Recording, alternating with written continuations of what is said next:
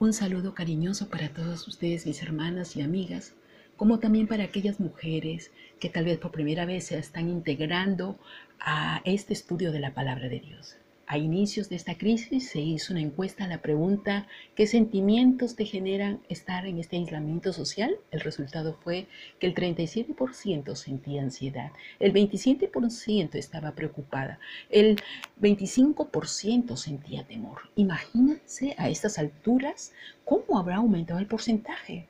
¿Qué es la ansiedad? Se dice que es un estado mental, producto de una profunda inquietud generada por una gran inseguridad, una angustia constante. Entonces nos preguntamos, ¿cómo vamos a lidiar con todo esto? ¿Cómo puedo yo seguir siendo esa mujer esforzada y valiente si estoy a punto de caer en ansiedad? ¿Será esto posible? Por supuesto, somos de carne y hueso.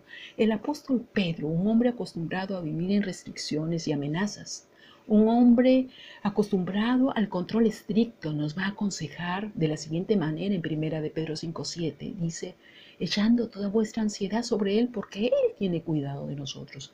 Ceci, Teo, Bárbara, mujer, coloca tu nombre.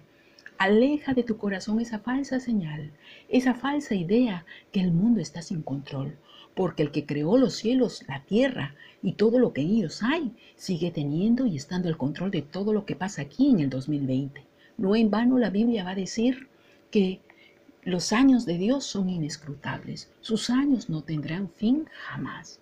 Nuevamente, Norma, Juanita, Julia, otra vez, mujer, coloca tu nombre. Dios te dice firmemente, aleja de tu vida esas especulaciones. Dios quiere que no por conocimiento, no por teología, no por haber memorizado algunos versículos, sino por experiencia, sino porque tú lo vas a vivir en carne propia, tú vas a experimentar cómo Dios sigue sustentando a su creación porque te va a sustentar a ti y tú seguirás dando testimonio de cómo Dios sustenta nuestras vidas en tiempos de ansiedad.